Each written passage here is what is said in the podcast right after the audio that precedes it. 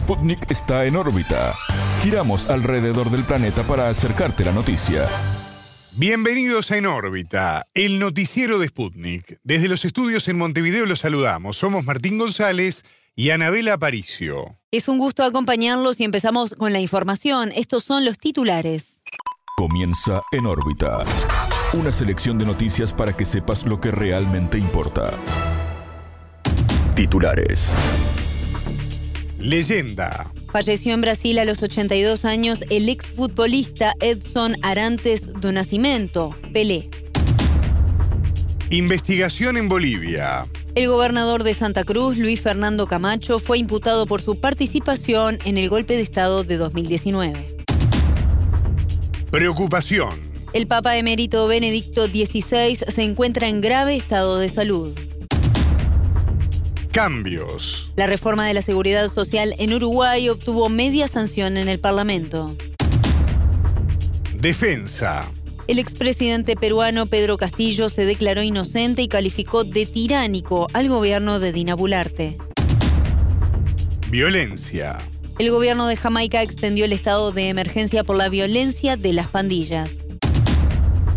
Estos fueron los titulares, vamos ahora al desarrollo de las noticias. El mundo gira y en órbita te trae las noticias. Noticias. ¡Viva el rey! El exfutbolista brasileño Edson Arantes do Nascimento, Pelé, falleció a los 82 años tras haber pasado un mes internado por un cáncer de colon, informó su familia. Todo lo que somos es gracias a ti, te amamos infinitamente. Descansa en paz, publicó en redes sociales su hija Kelly Nacimiento. El rey será sepultado en la ciudad de Santos, donde está radicado el club en el que basó su carrera profesional, el Santos Fútbol Club, según informó la cadena O Globo. Pelé se encontraba internado en el hospital Albert Einstein de Sao Paulo desde el 29 de noviembre debido a una infección respiratoria generada por el COVID-19. Además, estaba siendo sometido a un tratamiento por el cáncer de colon que padecía meses atrás. Pelé fue tricampeón mundial con la selección brasileña en los años 1958, 1960 1962 y 1970 y considerado por muchos el más grande jugador del fútbol de la historia. Su historia se forjó entre calles de tierra y pelotas hechas con medias rellenas de papel de periódico, donde aprendió a jugar al fútbol ayudado por su padre. Enseguida empezó a competir en equipos locales hasta que comenzó a llamar la atención y también a recibir invitaciones de clubes mayores. Tras algunas resistencias, Celeste, su madre, aceptó que el joven se trasladara a Santos, donde su historia cambiaría para siempre, con tan solo 15 años. Pelé se convertiría en el máximo goleador y principal estrella del Santos, equipo al que estuvo ligado la mayor parte de su carrera. Las dos Copas Libertadores y las dos Intercontinentales que obtuvo con el club en 1962 y 1963, además de las giras por América y Europa, le dieron fama a nivel internacional. Investigación. El gobernador del departamento boliviano de Santa Cruz, Luis Fernando Camacho, fue imputado por presuntos delitos de terrorismo. Fue en el marco de la causa conocida como Golpe de Estado 1, que investiga el quiebre institucional de 2019, que obligó al entonces presidente Evo Morales a dejar el cargo. La fiscalía pidió seis meses de prisión preventiva para el líder del partido de derecha Creemos, quien no declaró por considerar que la justicia no es confiable. La imputación señala la intención de Camacho de derrocar al Ejecutivo al instar a la población a protestar en contra del resultado de las elecciones que daban por ganadora a Morales. En ese escenario, el dirigente y su padre coordinaron la no actuación de la policía y las Fuerzas Armadas y le dieron al presidente 48 horas para dejar su cargo. Así lo afirmó el ahora imputado en diciembre de 2019 en una charla con seguidores divulgada por redes sociales. Sobre el tema, Sputnik conversó con el diputado del Movimiento al Socialismo, Grobert Nogales. Luego de la situación que hemos tenido en el año 2019, el pueblo boliviano, especialmente la gente humilde, siempre ha esperado la detención del señor Camacho por los crímenes, además por el golpe de Estado y por los hechos suscitados de sangre ya en el año 2019 y ahora en este último también movilizaciones en la cual ellos lo han determinado un paro, en la cual han hecho un daño económico y un daño a la población más humilde de nuestro estado plurinacional de Bolivia. La gente está contento porque todas las personas que han hecho delitos eh, que atentan el bien común de cada uno de los estantes y habitantes de nuestro Estado plurinacional de Bolivia tiene que ser juzgado y sancionado. Bueno, pues ya inclusive el pueblo boliviano ha esperado ya que más antes sea detenido, pero se ha cumplido con todos los plazos, bueno, pues para que el día de hoy sea detenido el señor Camacho. La causa Golpe de Estado 1 fue abierta a partir de una denuncia de la exdiputada Lidia Patti de finales de 2020 e incluye también a la expresidenta interina Janine Áñez, entre otras personas pagar por cada uno de los delitos como Camacho y la gente que ha sido involucrado, que falta todavía, que den, que rindan, bueno, pues ya la justicia eh, correspondiente, bueno, pues van a ser ya paso a paso ya juzgados. En primera instancia, entonces ha dado ya con el señor Camacho, posteriormente ya se va a dar ya con todos los cómplices quienes han sido partícipes de este daño que ha ocasionado a nuestro Estado plurinacional de Bolivia, en especialmente los que han perdido vida, ¿no? En Sencata, en Sacaba, y bueno, pues también en el departamento de Santa Cruz, en este último caso, hablamos de lo que viene a ser los cuatro fallecidos ya por el paro que ha realizado el señor Camacho. Camacho, involucrado en siete procesos más, debía haber declarado en septiembre de 2021 y en julio de este año, pero en ambos casos la instancia fue suspendida. A raíz de su detención, este miércoles 28 hubo protestas en Santa Cruz que incluyeron el incendio de la Fiscalía y de la Casa del Ministro de Obras Públicas, Edgar Montaño.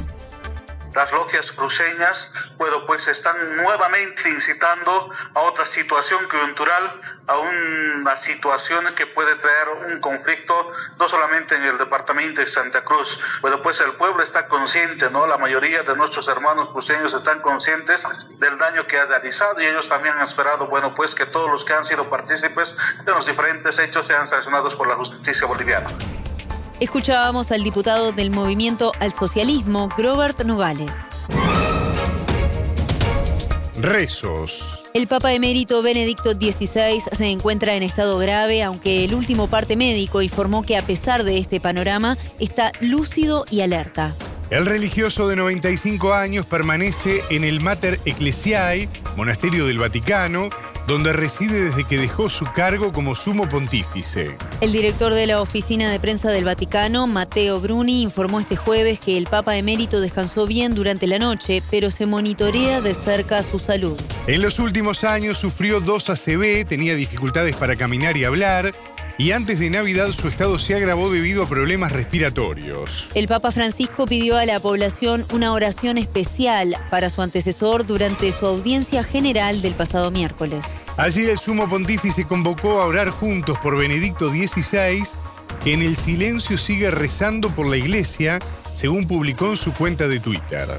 Pidamos al Señor que lo consuele y lo sostenga en este testimonio de amor a la Iglesia hasta el final, agregó Francisco. Joseph Ratzinger renunció a su cargo en febrero del 2013, el primer papa en tomar esa medida en seis siglos. Desde entonces se mantuvo aislado de los medios y la vida pública tras diversas denuncias por abusos de menores en la Iglesia durante su papado y su vínculo con el nazismo. El de Ratzinger sería el primer funeral de un papa emérito en los últimos 600 años y el Vaticano trabaja en los preparativos protocolares para la ocasión. Recta final. En Uruguay, la Cámara de Senadores completó la sanción de proyecto de reforma del sistema de seguridad social que en marzo votará diputado. El objetivo del gobierno del presidente Luis Lacalle Pou es que la iniciativa se convierta en ley en el primer semestre de 2023. Los senadores oficialistas indicaron que se trata de una reforma impostergable para la sanidad de las arcas del Estado uruguayo. Mientras, en filas de la oposición, los legisladores afirmaron que se trata de una reforma injusta. Ante esto, el partido Frente Amplio argumenta que el peso del cambio propuesto recaerá sobre los hombros de los trabajadores que sufrirán hasta un 38% de recorte en sus futuras pasividades, según aseveraron. La oposición reclamó además que ninguna de sus propuestas fueron consideradas, por ejemplo el incremento de los aportes patronales o una mayor contribución de los afiliados a la caja militar. En órbita entrevistó a Ramón Ruiz, representante de los trabajadores en el Banco de Previsión Social del país sudamericano. Para el entrevistado Uruguay está ante una reforma muy sensible que se elaboró dejando de lado un elemento clave, el diálogo social. Ya hace más de dos años que empezó esta discusión, primero en una comisión de expertos y luego de un año de trabajo, el presidente de la República con un grupo muy reducido de técnicos se ocupó de elaborar el proyecto de ley.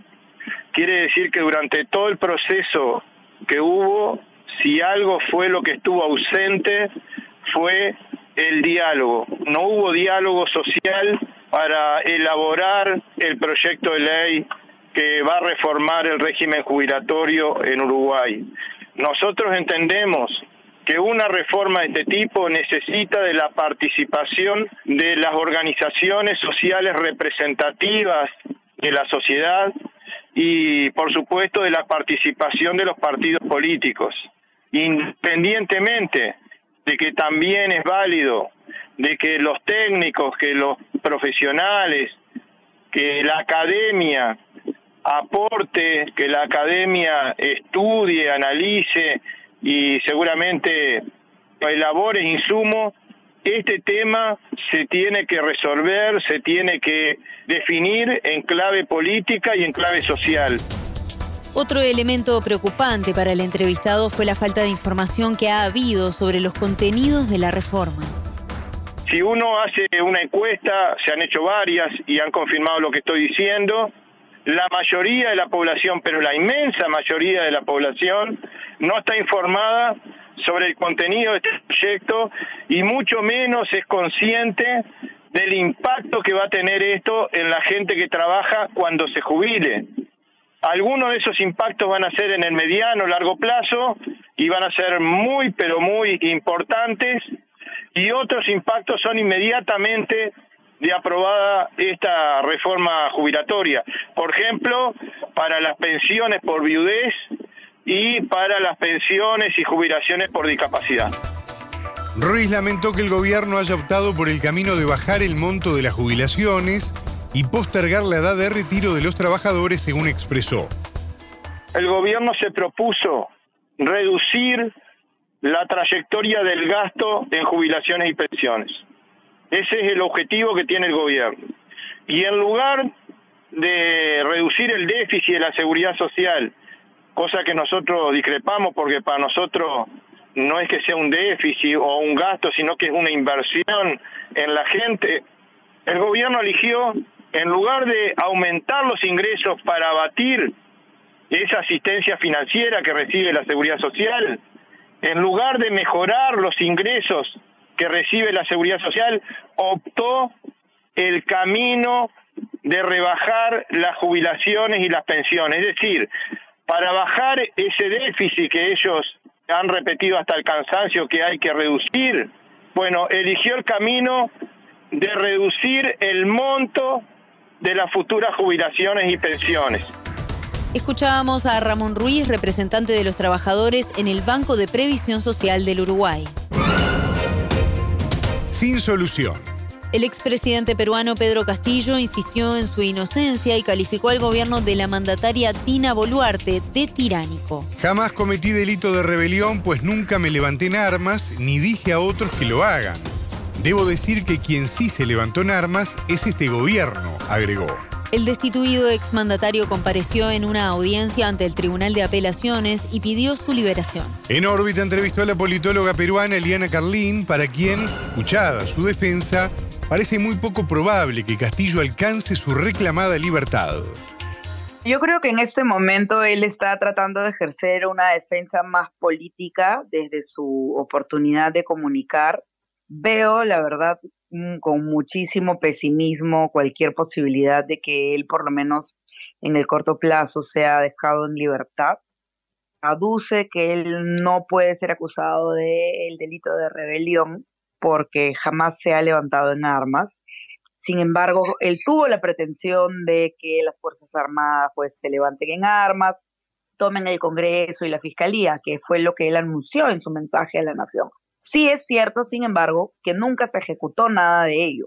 Entonces, él trata de hacer una apelación a, esa no consolidación de golpe de Estado como su principal arma de defensa. Tengo dudas de que eventual de que eso pueda ser tomado de la manera en que el expresidente quisiera. Entonces, esa es la situación ahora. Él, sin ninguna duda, tiene una situación muy difícil. El 7 de diciembre, el entonces presidente Pedro Castillo intentó cerrar el Parlamento estableciendo un gobierno de excepción. El Congreso lo destituyó del cargo y nombró como jefa de Estado por sucesión constitucional a Dina Boluarte. Boluarte y el Congreso son resistidos por la mayoría de la población, lo que dio pie a protestas en las que han fallecido 28 personas hasta la fecha. En este marco, Carlín explicó que aunque las organizaciones sociales establecieron una tregua hasta el 4 de enero, es de esperar que las protestas se intensifiquen. Ha habido un anuncio de parte de muchas organizaciones sociales alrededor del país. Ellos han establecido una tregua, una suerte de tregua hasta el 4 de enero, cuando ya han anunciado que van a reanudar las movilizaciones. Una tregua por, por fin de año, ¿no? Por Navidad. Y no solamente, bueno, no significa que se haya paralizado por completo la actividad del movimiento social en estos días, en estos días hay plantones, hay actos culturales y diversas actividades en todo el país. El Congreso, por supuesto, está sumamente desprestigiado y en estos días además ha habido una movida un poco extraña, criticada por propios y ajenos, en la cual eh, la presidenta Boluarte ha enviado un proyecto de ley al Congreso para establecer que de ausentarse ella, ya que no tenemos ahora mismo vicepresidente o vicepresidenta en funciones, porque ella era la vicepresidenta, dejaría encargado el despacho presidencial al presidente del Congreso. Y esa es una figura que en el país pues nunca ha habido, nunca en el, país ha quedado encargado el presidente del Congreso. De hecho, esto es una democracia presidencialista, además. Carlin se refirió también a la declaración de rechazo que votó el Congreso a lo que entiende son constantes actos de intromisión de los presidentes de México y Colombia.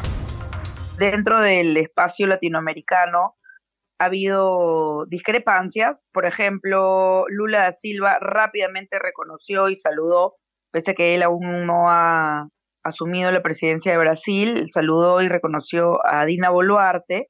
No ha sido así, pues, con evidentemente Petro y con López Obrador. De hecho, hay una fijación por las facciones de, de derecha del Parlamento con ciertos espacios latinoamericanos, particularmente lo fue en el pasado con Evo Morales, evidentemente con Nicolás Maduro y bueno, ahora están con esta fijación respecto de Petro y López, Obrador. En el caso de México, ha habido una reacción mucho más allá que declaraciones en prensa o declaraciones en el Pleno del Congreso, porque se ha retirado al embajador mexicano del Perú.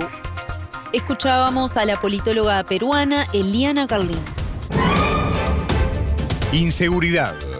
El gobierno de Jamaica extendió el estado de emergencia a 8 de los 14 distritos que componen el país como consecuencia de la violencia. La isla caribeña es una de las naciones con la tasa de homicidios más alta del mundo, según la Oficina de Naciones Unidas contra la Droga y el Delito. Según datos oficiales, se registraron cuatro asesinatos por día en un país de 2,9 millones de habitantes. Hasta el momento las víctimas fueron más de 1.400, un número superior al del año pasado, cuando murieron 1.375 personas en condiciones violentas. El estado de emergencia fue implementado reiteradas veces este 2022 por parte del gobierno liderado por el primer ministro Andrew Holness. Supone la militarización de las zonas afectadas, además de arrestos y allanamientos sin necesidad de orden judicial, entre otras medidas. En noviembre, el gobierno introdujo en el Congreso un proyecto de ley para reforzar las medidas represivas contra la delincuencia, incluida el aumento de penas por homicidio. De acuerdo con el primer ministro, 70% de los homicidios son resultado del accionar de las pandillas. Según el portal especializado Inside Crime, la desarticulación y enjuiciamiento de la pandilla Clansman en 2021 y 2022 evidenció la penetración de estos grupos criminales. La extorsión ha llegado a niveles asfixiantes. La pandilla Clansman recogía además 100 mil dólares semanales de cobros a los conductores de transporte público en el sur de la ciudad de Spanish Town, según dice la investigación de ese medio. Durante este año, el país solicitó colaboración a Naciones Unidas para atender la llegada de armas pequeñas, principalmente de Estados Unidos. Hasta aquí en órbita. Pueden escucharnos a las 18 horas de México, 21 de Montevideo y a las 0 GMT por sputniknews.lat. En órbita.